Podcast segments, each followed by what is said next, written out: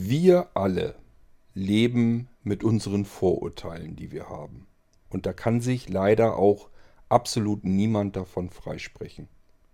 Man kann nur sagen, ja, ich weiß, dass ich Vorurteile gegenüber irgendetwas oder irgendjemandem habe und dagegen ansteuern muss, weil sie nicht rational erklärbar sind. Ich will euch mal Beispiele nennen in dieser Folge.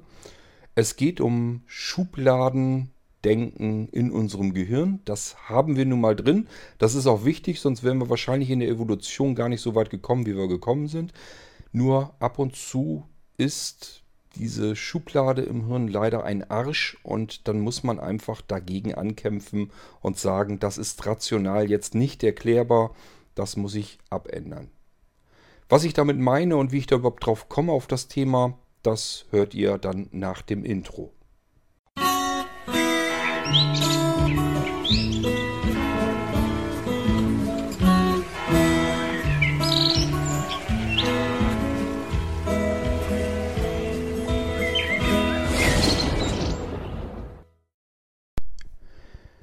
Wir gehen mal ganz weit in der Zeit zurück, in meine Kindheit. Da ist etwas passiert, für das ich mich eigentlich schäme.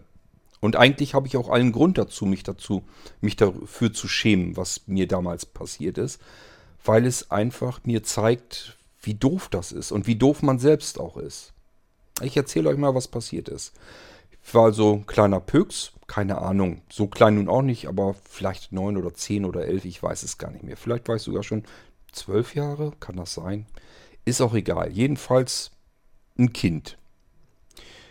Wir sind in die nächste größere Kleinstadt. Ist auch so ein Widerspruch in sich. Also es ist eine Kleinstadt in der Nähe meines Wohnortes gewesen. Ich bin auf einem Dorf und selbst da sehr weit weg vom Schuss aufgewachsen. Sehr idyllisch, wunderschöne Kindheit, habe ich euch im Irgendwasser schon einige Male erzählt. Und äh, wenn man eben irgendwas einkaufen wollte, so musste man ein bisschen weiter rausfahren. Deswegen haben die Leute auch damals schon eigentlich immer ein Auto gehabt, mit dem sie eben in, in die nächstgrößere Stadt fahren konnten. Das war bei uns auch so. Dort war ein großes Kaufhaus, in dem habe ich sogar später dann Praktikum gemacht als Schauwerbegestalter. Und das wusste ich aber zu der Zeit, als ich ein Kind war, natürlich noch nicht. Ähm, und dort konnte man eben einkaufen. Da war für jedes Alter und jeden war was dabei. Die hatten unten im Keller eine riesengroße, ich war Kind, da ist das wirklich riesengroß dann. Das, da ist alles riesengroß, wenn man auf dem Dorf groß wird. Eine riesengroße Schallplatten- und Musikkassettenabteilung. Ich hatte damals keinen so guten Schallplattenspieler, aber ich hatte einen recht guten Kassettenrekorder. Ich habe mir meistens Musikkassetten dann gekauft. Ich weiß sogar noch, dass ich mir damals eine Musikkassette von Mike Oldfield gekauft habe. Stolz bin ich mit meinem Kauf in meiner Einkaufstüte dann raus aus dem Kaufhaus und über die Straße rüber und dort sind verschiedene Bänke gewesen, wo man sich drauf rumlümmeln konnte. Da ist ein Brunnen gewesen, das plitscherte das Wasser so schön raus. Ich musste irgendwie auf irgendwas noch warten. Ich glaube, ich habe, ob ich da mit meinen Eltern zusammen war und die waren woanders einkaufen, wir wollten uns irgendwo treffen oder ob ich irgendwann dann weiter los wollte zum Bus hin. Ich kann es euch nicht mehr genau sagen. Ich weiß nur, ich habe auf dieser Bank gesessen und habe gewartet.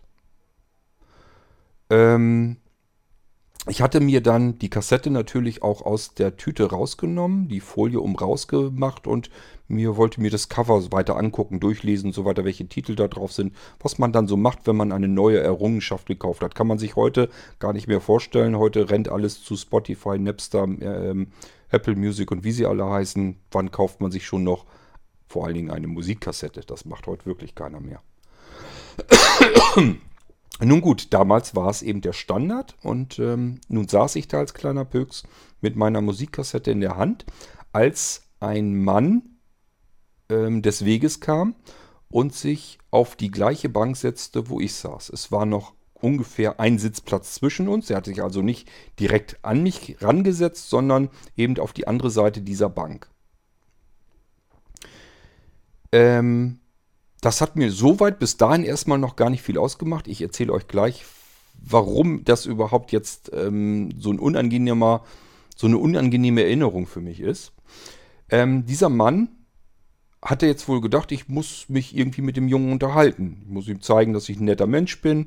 Also er fing dann an, irgendwie sich mit mir zu unterhalten und bekam so ins Gespräch und er fragte dann, was ich denn da so hätte, was ich denn mir gekauft hätte. Und habe ich gesagt, mir eine Kassette gekauft, ähm, ob er sich die mal ansehen könnte. Dann habe ich ihm meine Musikkassette in die Hand gedrückt und während er sich diese Kassette anguckte, hatte ich solche Gedanken im Kopf, na, kriege ich die wieder? Was hat der vor? Warum setzt er sich überhaupt hin? Warum quatscht er mich hier an? Und warum nimmt er mir meine Kassette jetzt? Und was kommt da jetzt? Ich war ja noch zu klein. Ich hätte ja nie im Leben gesagt, bei einem erwachsenen Mann, nee, kriegst du nicht. Ähm, ist meine Musikkassette, ich habe Angst, dass du mir die klaust. Würde ich ja nie tun. Jetzt passt aber auf, das wäre auch nie passiert, wenn das ein ganz normaler Mann gewesen wäre. Dann hätte ich mir dabei überhaupt nichts gedacht dass er mir eventuell die Kassette nicht wieder zurückgibt. Das hatte einen einzigen Grund und das muss ich leider so zugeben.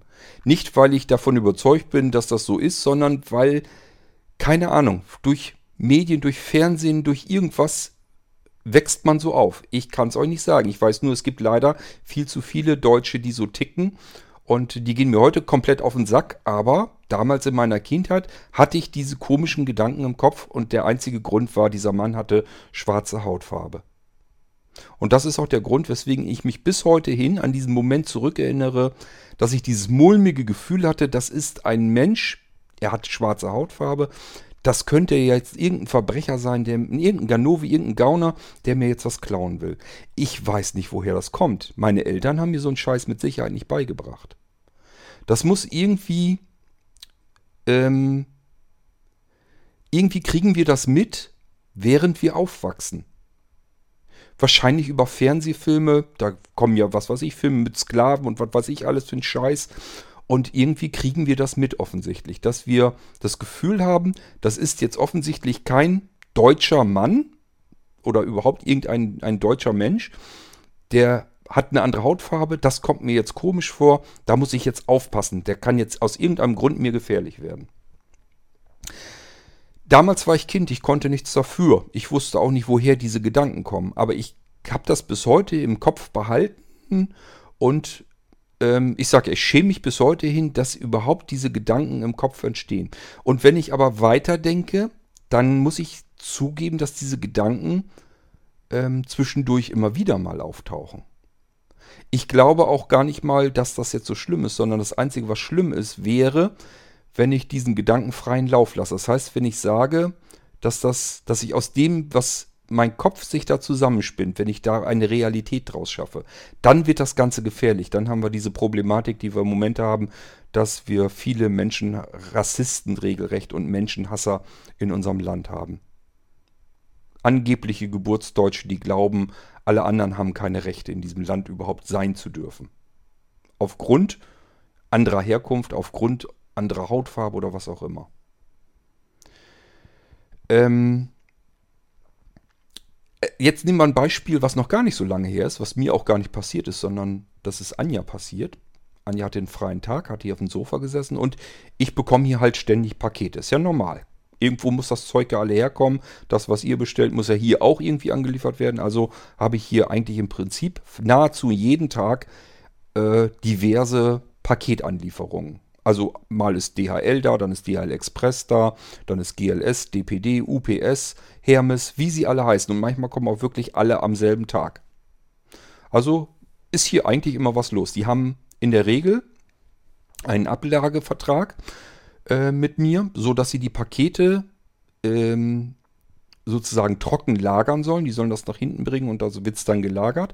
Und hier ist im Prinzip deswegen auch alles kameraüberwacht, damit ich einfach eine Kontrollmöglichkeit habe, wer hat Pakete angeliefert, wo hat er die hingestellt und vielleicht auch, wenn es blöd kommt, wer hat vielleicht mehr Pakete wieder mitgenommen, als er angeliefert hat. So, nun war, wie gesagt, Anja saß auf dem Sofa und es kamen wieder zwei Menschen an, die haben auch wohl geklingelt und Anja war so am Dösen, hat erst überlegt, ob sie überhaupt zur Tür geht, weil sie ja weiß, die haben Ablagevertrag, die können das da hinten hinpacken. Eigentlich muss ich jetzt gar nicht zur Tür gehen. Und dann kam ihr aber was komisch vor. Sie hat nämlich mitbekommen, wie zwei Männer sich unterhalten haben, die ganze Zeit am Schnattern waren, in einer Sprache, die sie nicht kannte. Und die sind dann nach hinten hin, sozusagen, wo unser Gartenbereich und sowas auch alles ist. und kam und kam nicht wieder. Also normalerweise, das hört man ja, wir haben auch so eine Gartenpforte, so eine Tür, so eine Metalltür, die hört man halt klacken, wenn die bewegt wird. Ähm, die beiden sind also verschwunden irgendwie und das dauert irgendwie wesentlich länger, als man braucht, um die Pakete dorthin zu stellen. Was tun die da jetzt?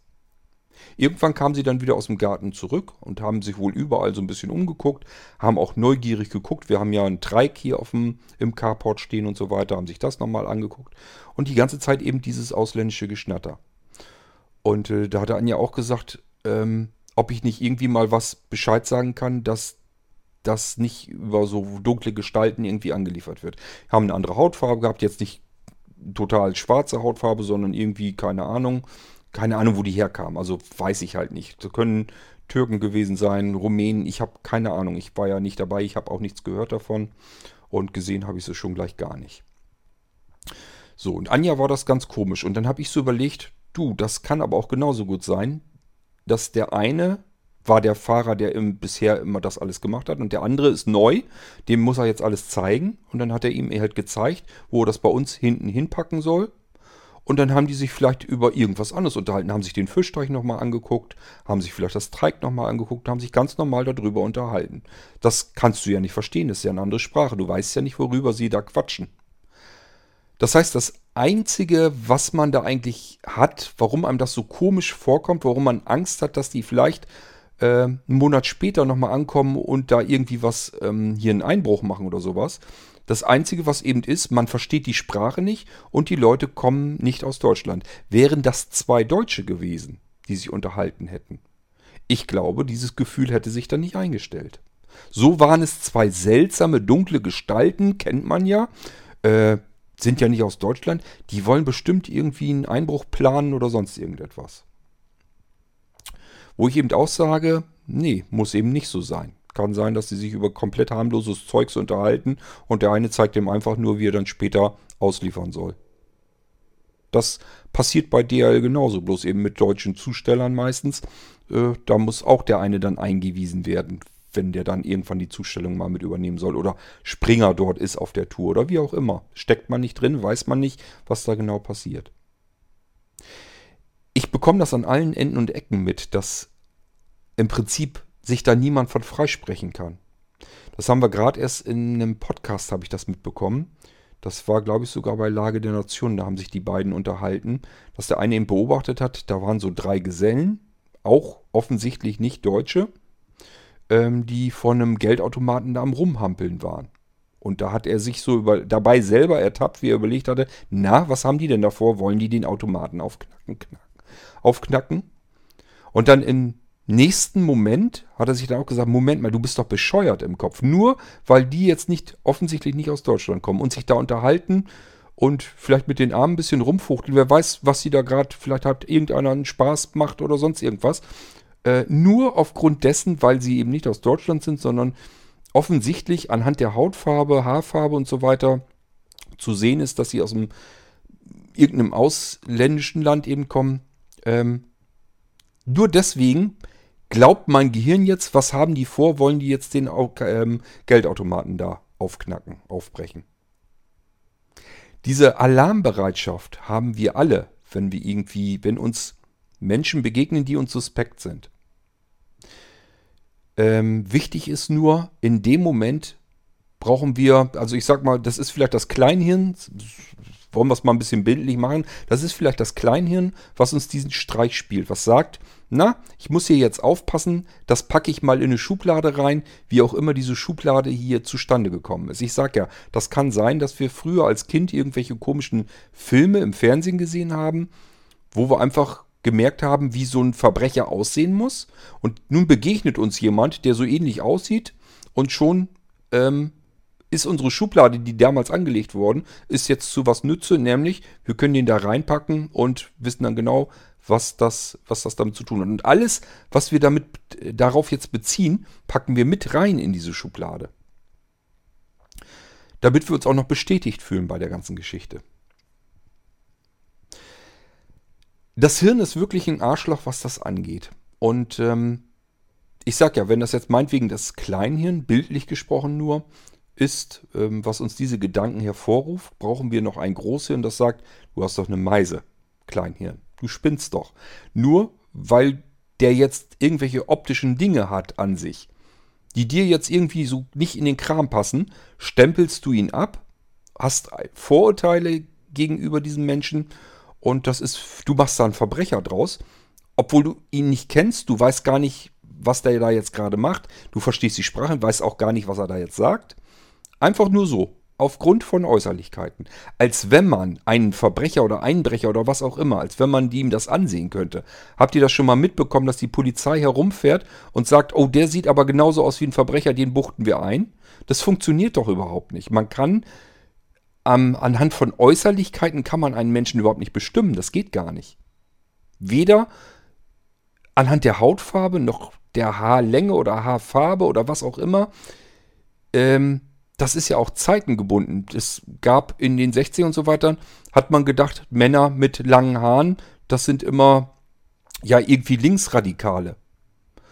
Ähm, mittlerweile ist es so, dass man sagt, wer so einen Mackie-Schnitt hat und irgendwelche keine Ahnung, irgendwelche Stiefel anhat, äh, das ist immer ein Rechtsradikaler.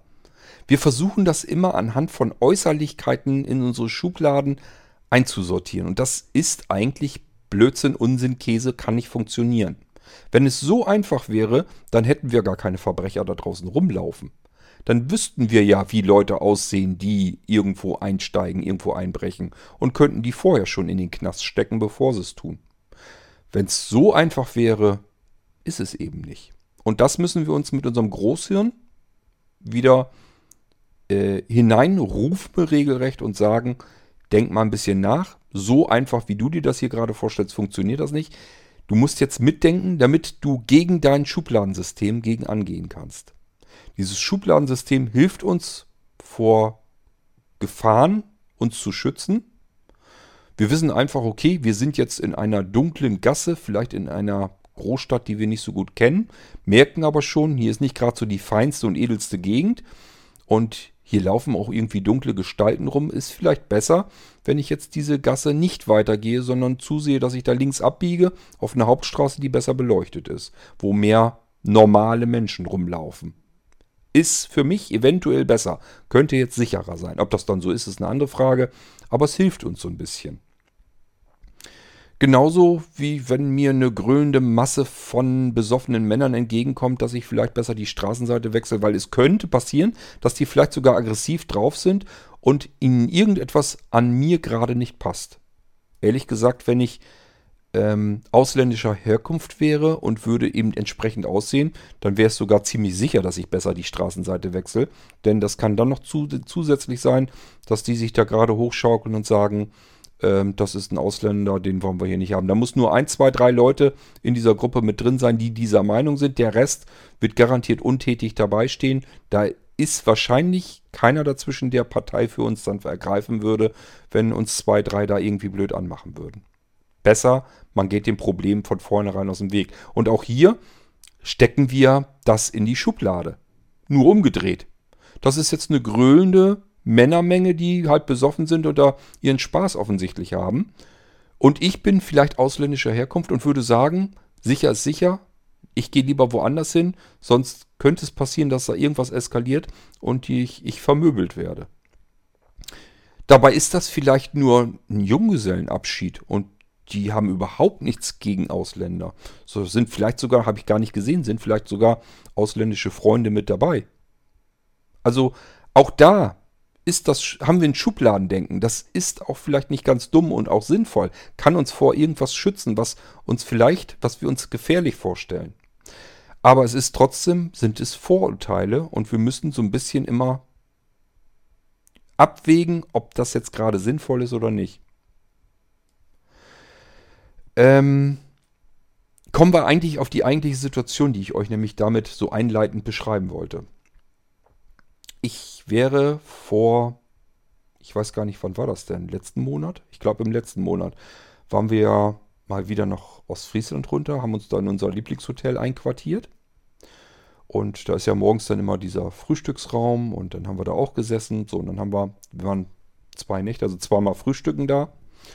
Im ersten Mal frühstücken, da waren wohl, da haben sich zwei, haben sich mehrere ältere Damen einquartiert. Das waren Omis quasi. So, und dann haben wir halt gefrühstückt den ersten Morgen und da war eine Oma, die war uns äußerst unsympathisch. Erstens, sie war furchtbar laut. Das heißt, alles, was sie gesagt hat, musste man einfach zwangsläufig mithören. Ging gar nicht anders, weil es wirklich laut war. Es ist genauso, als wenn man am selben Tisch sitzt und jemand erzählt einem was. Nur eben, dass da eine Differenz von mehreren Tischen dazwischen war. Es musste der ganze Frühstücksraum mithören. Ich habe aber mitbekommen, das lag daran, weil diese Oma ihr Hörgerät nicht drin hatte. Und das kennt man, wenn jemand nicht gut hören kann und auch das Hörgerät nicht drin hat, dann sprechen die eben lauter, weil sie es selber halt gar nicht kontrollieren können. Sie wissen gar nicht, dass sie gerade furchtbar laut sind. Ich nehme mal an, die Frau, die ihr gegenüber saß, ihr war das wahrscheinlich sogar ein bisschen unangenehm, aber man kann es dann halt nicht ändern. Was viel schlimmer war, diese Frau war die ganze Zeit nur am Lästern und Herziehen über ihre eigene Familie, ihre Kinder, was die alle falsch machen, ihre Enkel, was die alle falsch machen. Die waren nur am Rumgiften und Rumzetern. Und ich habe zu Anja am Frühstückstisch gesagt, ob die Familie wohl weiß, was diese Frau hier ähm, zum Besten gibt, dass sie ihre komplette Familie da so durch dermaßen durchzieht. Wenn die das wüssten, die würden mit der Frau wahrscheinlich nichts mehr zu tun haben. Sie hatte auch eine ganz fürchterliche fiese Stimme, so eine ganz aggressive, äh, blaffige Stimme, sage ich mal. Sie war wirklich am Rumblaffen eigentlich. Und das über ihre komplette Familie, mit Namen und allem drum und dran. Also, äh, ich hätte jetzt eigentlich nur noch, ja, ich wusste sogar, dass sie aus Bremen kommt. Ich hätte jetzt eigentlich nur noch erfahren müssen, wie der Name ist, dann hätte ich die komplette Familiengeschichte gewusst und hätte genau gewusst, was der Enkelsohn falsch gemacht hat und was die Enkeltochter für einen, für einen fürchterlichen äh, Jungen abgekriegt hat und dass die sich sowieso alle gegenseitig beklauen und was weiß ich nicht noch alles. Unglaublich. Anja ist das schon bald zu viel geworden und ich habe bloß gesagt, naja gut, ist halt laut, ist unangenehm, mit solchen Menschen musst du halt rechnen. Bis dahin bin ich mit dieser Frau also noch sogar klargekommen. Sie war halt nur einfach unangenehm äh, blöd und das sind Menschen, die würde man eigentlich am liebsten meiden. Nun waren wir aber ja am Frühstücken und da frühstückt man und versucht das irgendwie zu ignorieren. Also erstes Frühstück noch gemeistert, trotz dieser fürchterlichen Frau. Nächsten Morgen wieder Frühstück und da war ich kurz vor Kante, dass ich mich umgedreht hätte und ausgerastet wäre.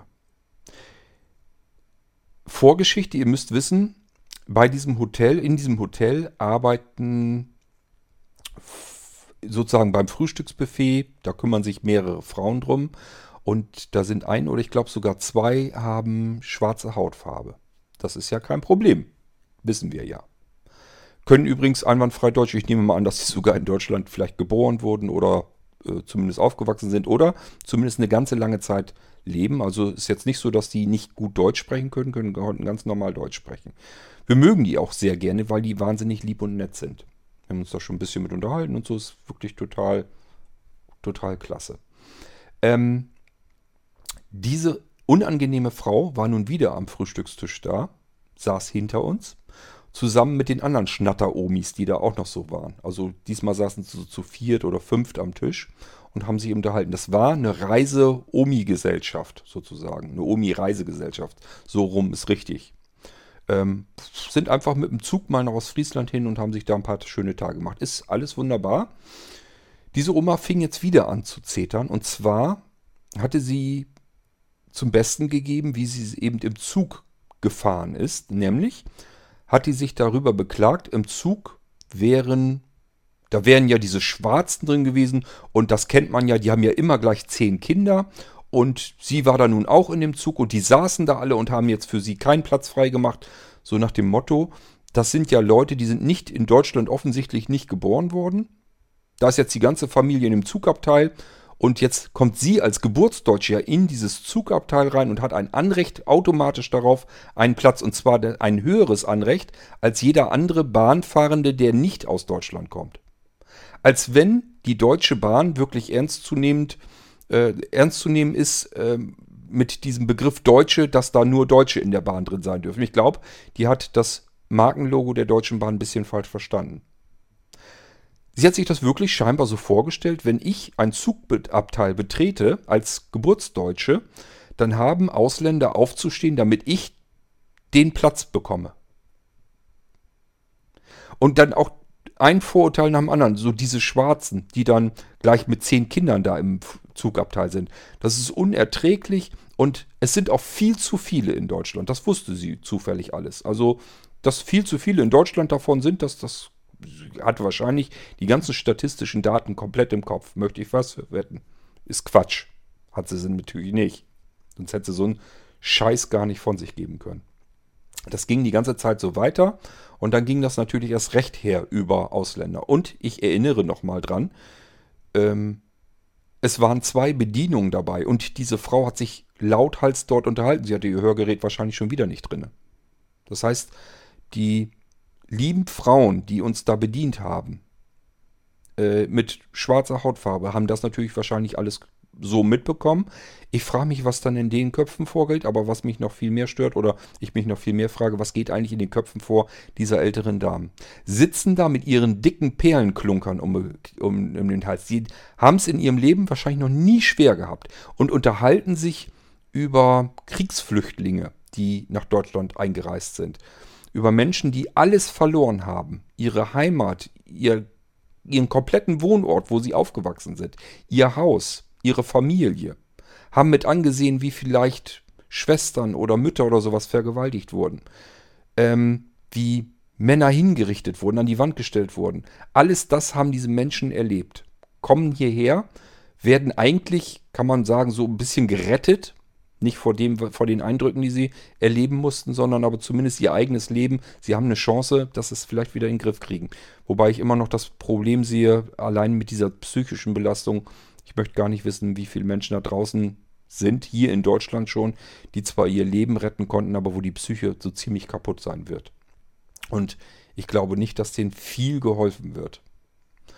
Ähm und über diese Menschen, wo diese alten Damen überhaupt keinen Bezug zu haben, ich ehrlich gesagt auch nicht, aber ich würde halt so eine Scheiße nie von mir absondern, ähm, die unterhalten sich da jetzt drüber und sagen, da ist viel zu viele. Und dann sagen die anderen, das sind doch gar nicht so viele. Du tust ja so, als wenn hier jeder Zweite äh, aus dem Ausland käme, als wenn wir hier lauter Menschen aus den ähm, aus anderen Ländern ähm, aufgenommen hätten. Und dann sagte die nächste dann wieder, es waren natürlich zwei, drei, die dann so ausländerfeindlich äh, äh, gelabert haben, so ein Stuss. Sagte dann, ähm, wir können doch gar nicht so viele aufnehmen. Und dann sagte die wieder, wer sagt denn, dass wir so viele aufgenommen hätten? Und es sind tatsächlich nicht viele. Wenn man bedenkt, wie viele Menschen hier in Deutschland wohnen, ist das ein Furz, was hier an Menschen aufgenommen wurde, die ähm, ihre komplette Heimat und alles verloren haben. Und ich habe bloß gedacht, wir sitzen hier an diesem extrem üppigen Frühstücksbuffet in einem Hotel, das zumindest nicht gerade das billigste ist. Das ist also schon ordentlich alles. Und ich sage, ein Buffet, da träumt man nur von. Es ist alles dabei. Also wirklich alles. Ähm, und die Damen sahen nun wahrhaftig nicht so aus, als wenn sie jemals in ihrem Leben auch nur ansatzweise mal Hunger leiden mussten oder gucken mussten, wie sie mit dem Geld klarkommen. Das mag in jungen Jahren vielleicht mal gewesen sein, aber wahrscheinlich schon ganz lange nicht mehr. Die waren vollgehängt mit irgendwelchen Klunkern vom feine Klamotten an und konnten sich eben trotz ihrer Rente auch leisten, in solch einem Hotel mehrere Tage zu verbringen sei ihnen gegönnt, ist ja nicht das Problem. Nur, warum tritt man immer nach unten? Warum muss man dann sich immer die Menschen nehmen, denen es noch viel schlechter geht, viel dreckiger geht und die wirklich kein, deren Hauptproblem nicht mal ist, ich habe kein Geld, sondern die haben ganz andere Probleme noch. Warum muss man da immer noch drauf rumtrampeln? Das will mir nicht in den Kopf. Während die da also so lauthals diskutierten und wir von Menschen mit schwarzer Hautfarbe, über die sie nun gerade daherzogen, weil die haben hier ja nun wirklich nichts zu suchen und die holen ihre ganzen Familien rein und machen im Zugabteil noch nicht mal einen Platz frei für die Geburtsdeutschen. Das ist schon heftig. Das muss man sich mal überlegen. Ähm, als wenn ich in der Bahn ein höheres Anrecht habe, weil ich in Deutschland geboren wurde als ein anderer Bahnreisender, der genauso für die Fahrkarte hat zahlen müssen, weil er eine andere Hautfarbe hat. Das haben die so von sich gegeben da. Da könnte man das halbe Frühstück wieder auskotzen. Und ich habe mir die ganze Zeit so äh, auf, die, auf, die, auf den Handrücken geklopft. Anja hat das gesehen, sagte, nicht aufregen. Ich sage, ich reiß mich ja schon zusammen. es hat ganz viel hat nicht mehr gefehlt. Ich wollte, ich war wirklich am überlegen, drehst du dich jetzt mit deinem Stuhl um und steigst in diese Diskussion ein und machst sie da mal richtig runter?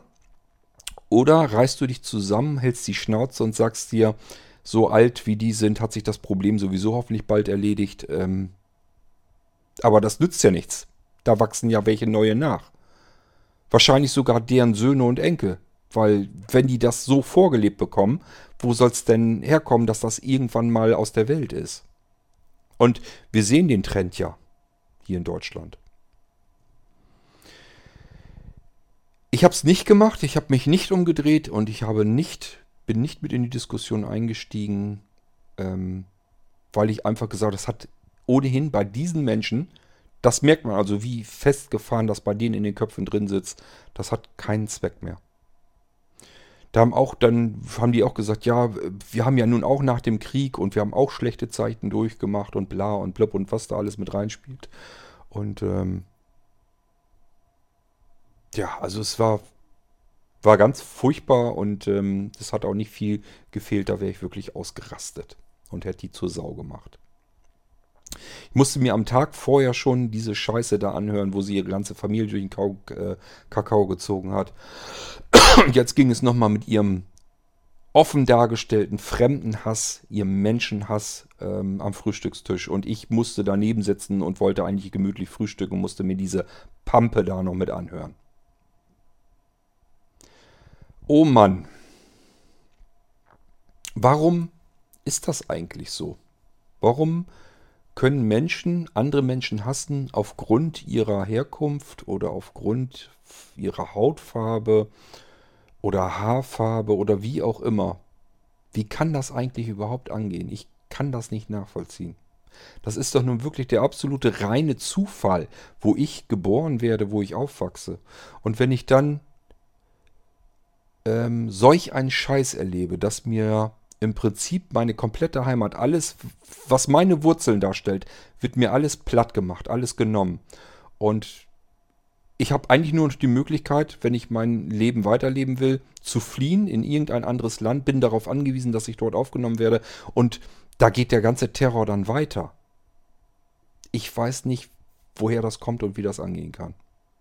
Und dieser Fremdenhass, der ist so tief verbreitet, der ist so weit. Jeder von uns wenn ihr es nicht selber sogar seid, die der Meinung sind. Jeder von uns kennt irgendjemand im Bekanntenkreis, im Freundeskreis, in der Familie, der auch so drauf ist, der so tickt. Vielleicht, also die meisten machen das so ein bisschen hinter vorgehaltener Hand. Die gehen da nicht offensichtlich mit um, aber an verschiedenen Stellen merkt man es dann eben doch, dass die so denken zumindest. Sie sagen es vielleicht nicht laut, aber sie denken in die Richtung. Und ich finde das so furchtbar. Ähm, ich glaube nicht, dass ich hier was bei denen erreiche, wenn ich das so sage, ähm, die auch in diese Richtung denken. Das glaube ich eher nicht. Und wahrscheinlich werden diejenigen mit mir fühlen, die so ähnlich denken wie ich. Ähm, nur wir werden damit wahrscheinlich bei anderen Menschen nichts, nichts umdenken können, also umdenken lassen können. Wir werden es nicht erreichen, dass die irgendwie mal nachdenken. Das denke ich eher nicht ich frage mich manchmal, hat es Sinn, mit diesen Menschen zu diskus diskutieren oder nicht? Wenn ich sie mir manchmal angucke, wie viel Hass da drin steckt, denke ich es mir eher nicht. Glaube ich nicht, dass man durch Gespräche da irgendwas bewirken kann. Ich weiß aber auch nicht, wie man es anders hinkriegt. Ich weiß nur, dass unser Land und das Leben hier in diesem Land dadurch sicherlich nicht besser wird, wenn wir solch einen Prozentanteil dazwischen haben, die einfach nur voller Hass sind voller Hass gegenüber anderen Menschen und dann suchen sich einfach eine Gruppe aus, am besten die Schwächsten, weil da, das ist am einfachsten. Und das sind nun mal diejenigen, die sowieso gar nichts mehr haben, weil sie hierher kommen mussten und weil sie alles verloren haben. Und nur noch das nackte Leben, das ist das Einzige, was sie übrig behalten haben. Und selbst das kann man ihnen ja noch terrorisieren hier. Oh Mann, aber wenn man mit solchen Menschen wirklich zusammen im selben Raum sitzen muss, das ist für mich manchmal am Rande der Unerträglichkeit. Obwohl ich, ich sag ja, dieses Schubladendenken von mir auch nicht wegstoßen kann. Das sitzt drinne. Ich mache es mir nur ständig bewusst, dass es Stutz ist, dass es gerade totaler Quatsch ist, ähm, dass man in die Richtung überhaupt einen Gedanken fassen kann. Ähm, und manchmal schäme ich mich auch dafür, wenn ich mich selber dabei erwische, dass ich gerade jemanden verdächtige, obwohl ich ihn überhaupt nicht kenne. Ich habe überhaupt keine Ahnung, wer das ist, was der macht, wie er drauf ist, wie er tickt. Ähm, das weiß ich alles nicht, kenne den Menschen ja nicht. Aber rein anhand von irgendetwas stecke ich ihn in eine Schublade rein. Wir blinde Menschen haben es da etwas leichter. Die ganzen optischen Eindrücke fallen schon mal weg. Das ist gar nicht mal verkehrt. Wenn wir das nicht aus irgendeiner Ecke mitkriegen, dass jemand schwarze Hautfarbe ist und wir können nicht gucken, dann ist das für uns erstmal nur ein Mensch. Und das ist genau die richtige Herangehensweise. Das ist eigentlich das, so wie man es haben möchte. Dass jeder Mensch auf dieser Erdkugel erstmal dieselbe Chance hat, wenn ich mit ihm ins Gespräch komme, dass ich ihn kennenlernen kann und anhand dessen, wie ich ihn kennenlerne, was ich von ihm kennenlerne, was ich von ihm an Wissen bekomme, über ihn weiß, daraufhin, das kann ich bewerten. Alles andere ist totaler Mist. Das ist einfach Schrott. Das gehört in die Tonne.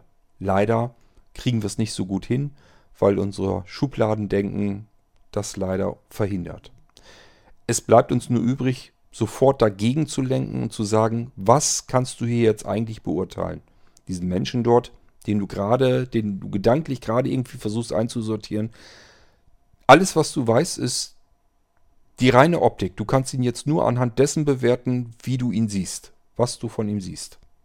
Das ist das Einzige, was du gerade eben bewerten kannst. Und das ist ehrlich gesagt nicht so viel. Vielleicht bist du auch nicht gerade der schönste Mensch auf der Welt. Ähm, und für jemand in einem anderen Land siehst du auch anders aus. Ich weiß nicht, ob wir, wenn wir im Ausland sind, ob die uns dann auch immer so. Ich könnte mir vorstellen, also das kenne ich schon, dass man in anderen Ländern vielleicht ist. Ähm, Gerade so in meiner Kindheit war das noch so ein bisschen so. Da wurden wir auch darauf hingewiesen, wenn wir zum Beispiel nach Holland oder so rüber sind, dass es viele ältere holländische Menschen gibt, die immer noch dieses Deutschland gleich Nazi-Pack äh, verknüpft haben in ihrem Hirn. Da war man also, wenn man als Deutscher rüberkam und die haben das spitz gekriegt, dass man ein Deutscher war, war man automatisch für manch ältere Menschen in Holland ein Nazi. Und das soll auch in anderen Ländern so gewesen sein. Das sind also dieselben Spielereien mit Vorurteilen und Schubladendenken, wie wir sie hier auch haben. Nur, wir haben ein Gehirn, warum benutzen wir es denn nicht? Und dann muss man doch einfach mal sagen, das ist jetzt jemand, der sieht anders aus. Das ist aber auch die einzige Information, die ich jetzt habe, die mir gerade zur Verfügung steht. Und wenn ich tatsächlich in äh, ein Bahnabteil komme und da sitzen Menschen, die offensichtlich nicht hier geboren wurden, scheinbar, offensichtlich ist es ja nicht mal, ist ja Quatsch, ähm, die scheinbar hier nicht geboren sind, die sich in einer anderen Sprache unterhalten und anders aussehen. Wie komme ich überhaupt auf die Vermutung, dass die mir jetzt Platz zu machen haben weil ich eben hier in Deutschland unterwegs bin und ich bin hier der Deutsche. Das ist doch unglaublich sowas. Dass das immer noch so in manchen Köpfen herumspukt, ist für mich eigentlich am Rande der Fassungslosigkeit.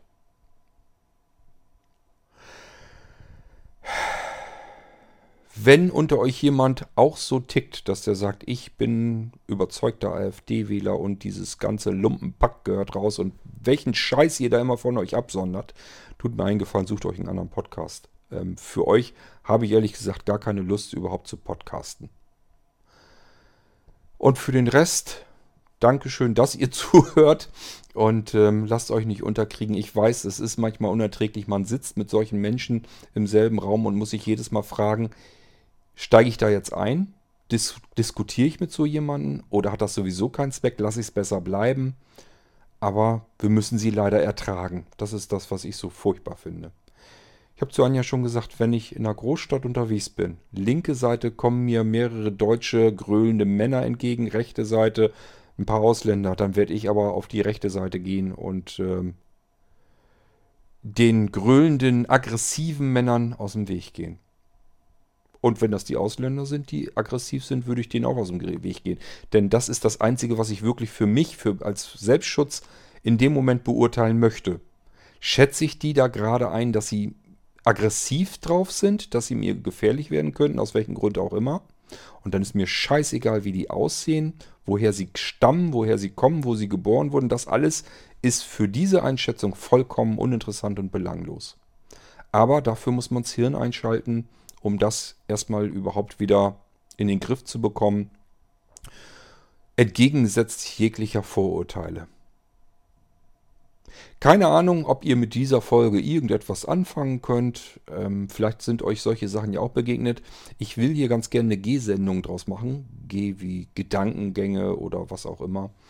Ähm, und die Frage, die ich euch stelle, ist euch sowas auch schon passiert? Also, dass ihr gemerkt habt, ich habe hier jetzt jemanden gerade einsortiert und habe ganz fürchterliche, schreckliche Vorurteile. Ich bin jemanden an, jemand anderem gerade extrem ungerecht gegenüber geworden, nur aufgrund ähm, seiner Herkunft oder optischen Eindrücken. Wenn euch so eine Situation, wie ich sie euch beschrieben habe, auch schon mal passiert sind, gebt die mal ruhig zum Besten. Traut euch ruhig. Das passiert jedem. Glaubt es ruhig. Das, da kann sich niemand von freisprechen.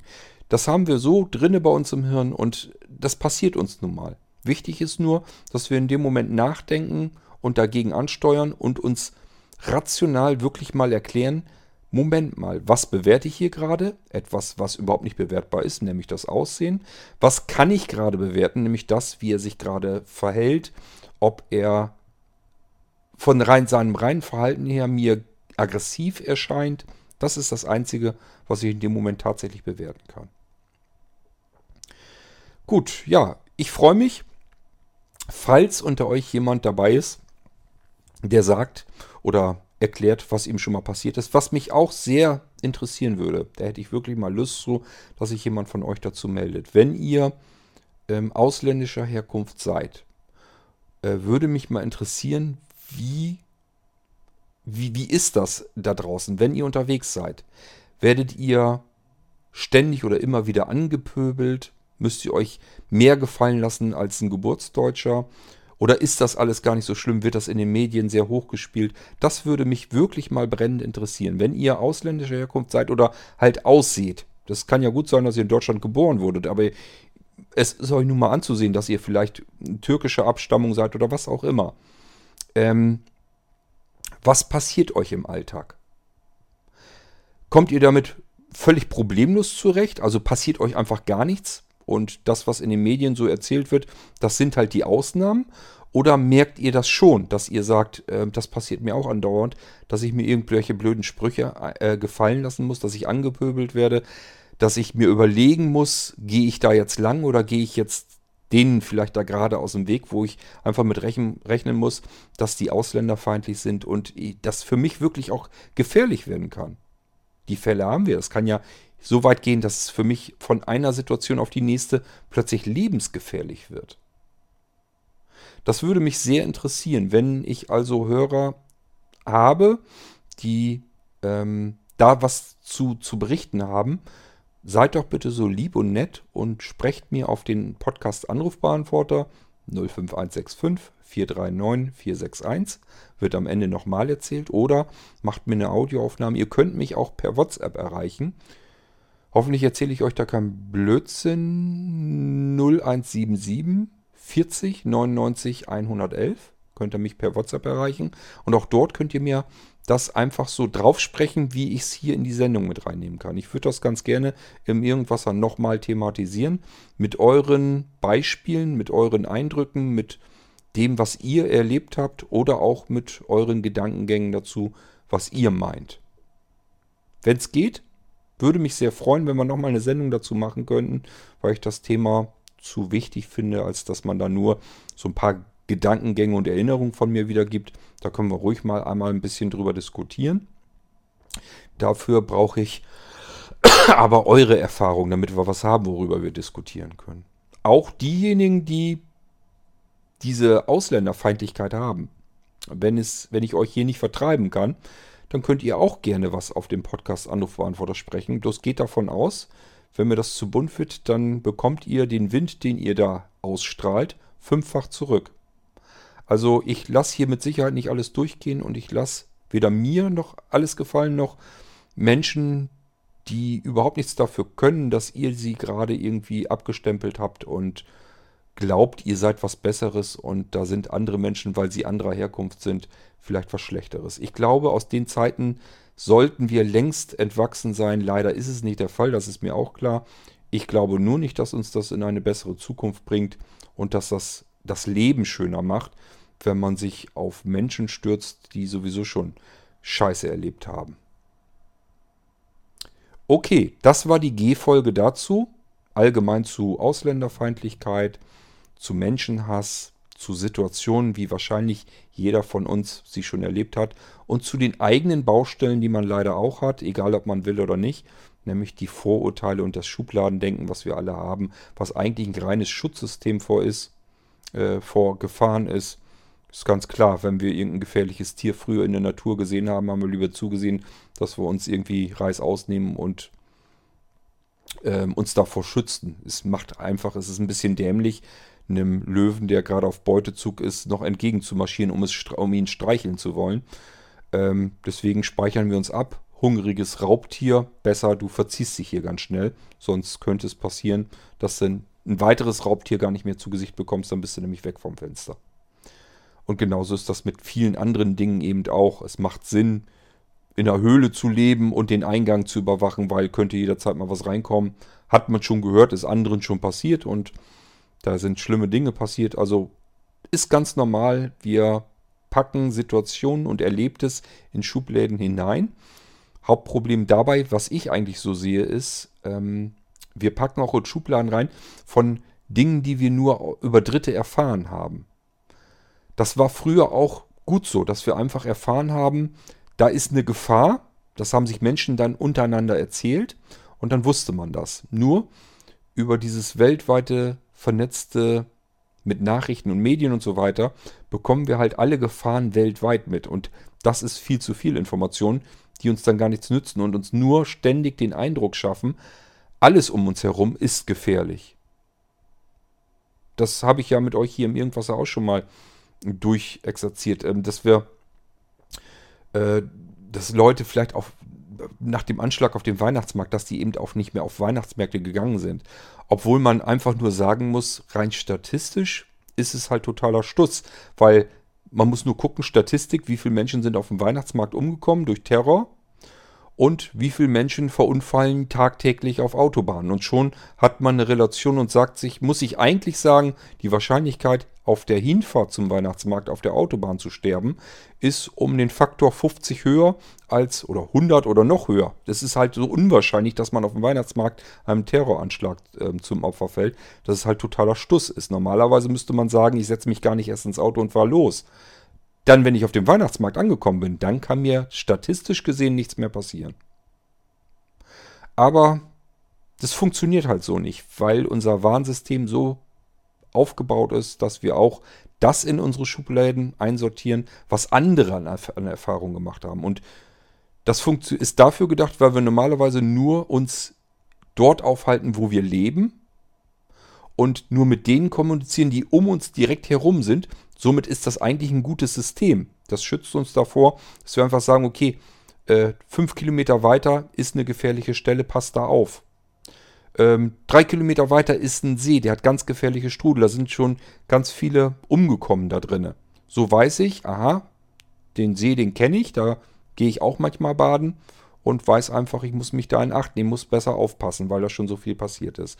Oder aber eine andere Gegend, da ähm, sind Menschen vielleicht ausgeraubt worden oder sonst irgendwas, dann weiß ich einfach, okay, da können, könnte was passieren, muss ich irgendwie anders sein, irgendwie anders aufpassen oder die Gegend meiden oder was auch immer. Das ist eigentlich ein gutes Schutzsystem. Es funktioniert nur deswegen jetzt eigentlich nicht mehr, weil wir ständig berieselt werden mit allen sämtlichen Nachrichten, die weltweit irgendwo passieren. Und somit haben wir ständig das Gefühl, alles um uns herum ist gefährlich geworden. Die Statistik sagt, in, das Leben in Deutschland ist ähm, von den Verbrechen her eigentlich besser geworden. Also dass, dass weniger Verbrechen passieren. Vor allen Dingen auch wenig, weniger schwerwiegende Verbrechen. Mord und Totschlag und sowas. Das ist statistisch einfach immer weiter bergab gegangen. Wir sind eigentlich in Deutschland so sicher wie selten zuvor. Rein das Gefühl sagt uns, es ist alles immer viel schlimmer geworden, alles ist krimineller, wir können eigentlich niemandem mehr trauen und schon gar nicht den vielen Einwanderern, da wissen wir gar nicht, wo kommen die her. Die wollen bestimmt alle nur was ganz Böses tun und äh, das ist das, was bei uns ankommt. Ich nutze dafür extra sehr gerne Statistiken, soweit wie es irgendwie machbar ist. Mir ist natürlich bewusst, dass man Statistiken auch nur so weit vertrauen kann, wie sie eben erfasst wurden. Jeder äh, fälscht seine Statistik äh, am besten. Aber äh, nichtsdestotrotz, es ist ein viel besseres Werkzeug als das reine Gefühl. Das muss man sich immer wieder klar machen. Also sage ich mir immer, wie, wie ist die Wahrscheinlichkeit jetzt? Das, wo mir die Medienlandschaft gerade sagt, du musst jetzt aufpassen. Wie gefährlich ist das statistisch gesehen tatsächlich? Und wie hoch ist die Statistik ähm, auf anderer Seite, wo muss ich mich eigentlich wirklich davor schützen? Wo ist die höhere Gefahr? Was kann mir viel wahrscheinlicher passieren? Und diese Unterschiede sind so gewaltig, so gravierend. Wie eben in dem Beispiel mit dem Weihnachtsmarkt, mit dem Terroranschlag auf dem Weihnachtsmarkt. Das sind einzelne Menschen, die da innerhalb der letzten Jahrzehnte und Jahrhunderte äh, umgekommen sind. Auf deutschen Straßen sterben tagtäglich ein Vielfaches dieser Menschen. Da kommen wir gar nicht hinter. Das ist gar nichts Besonderes. Das taucht in der Medienlandschaft gar nicht erst mehr auf. Das muss man sich immer wieder vor Augen führen und dann versteht man auch, wie unser Schubladendenken funktioniert, warum es so funktioniert, wo es eigentlich von der reinen Natur her auch Sinn gemacht hätte, nur dass es so jetzt eben nicht mehr richtig funktionieren kann. Und wir dürfen einfach nicht Menschen anhand von irgendwelchen Äußerlichkeiten äh, beurteilen oder woher sie stammen oder kommen. Das spielt alles überhaupt keine Rolle, denn das macht den Menschen nicht aus. Den Menschen macht aus, wie er sich uns gegenüber verhält, wie er ist, was er tut, wie er sich verhält, wie er tickt, wie er gestrickt ist, wie auch immer ihr das nennen wollt. Das ist das Einzige, was man bewerten sollte. Aber mit Sicherheit nicht irgendwelche Äußerlichkeiten. Okay, ich freue mich auf eure Gedankengänge hierzu zu dem Thema. Hoffentlich kommt da ein bisschen was an. Und ich sage ja, am meisten Freude würden mir diejenigen machen, die damit ein Problem tatsächlich in unserer Gesellschaft haben und dann davon mal berichten würden. Das würde mich sehr freuen. Dann äh, hätte ich mit meinem Gedankengang was Schönes hier angestoßen. Ich kann es mir nicht vorstellen, ihr seid immer ein bisschen zaghaft, sind immer dieselben wenigen, die sich überhaupt mal zu Themen äußern. Nichtsdestotrotz freue ich mich über jeden Audiobeitrag, der hier zum Thema eintrudelt. Ich wünsche euch viel Spaß mit dem nächsten Irgendwasser und ähm, hoffe, dass euch sowas nicht passiert, dass euch gegenüber jemand Vorurteile hat und euch einfach Unrecht tut darüber. Mir passiert das auch ab und zu. Das ist aber eine andere Thematik und da will ich hier jetzt gar nicht drauf eingehen. Ähm, aber vor diesen Vorurteilen sind wir eben alle nicht gewappnet. Ich selber habe auch Vorurteile, obwohl ich sie nicht haben möchte. Ich versuche es mir in dem Moment eben bewusst zu machen, dass das totaler Stoß ist, was man hier in der gerade veranstaltet und versuche dagegen zu lenken. Das ist das Einzige, was ich eben tun kann. Ich kann nichts dagegen tun, wie mein Gehirn funktioniert. Ich kann nur etwas dagegen tun, dass ich jemandem Unrecht tue. Das ist das Einzige, was mir übrig bleibt. Aber das ist eine ganze Menge. Damit macht man schon mehr als viele andere in diesem Land. Euch da draußen alles Gute. Bis zum nächsten Mal. Macht's gut. Tschüss, sagt euer König Kort.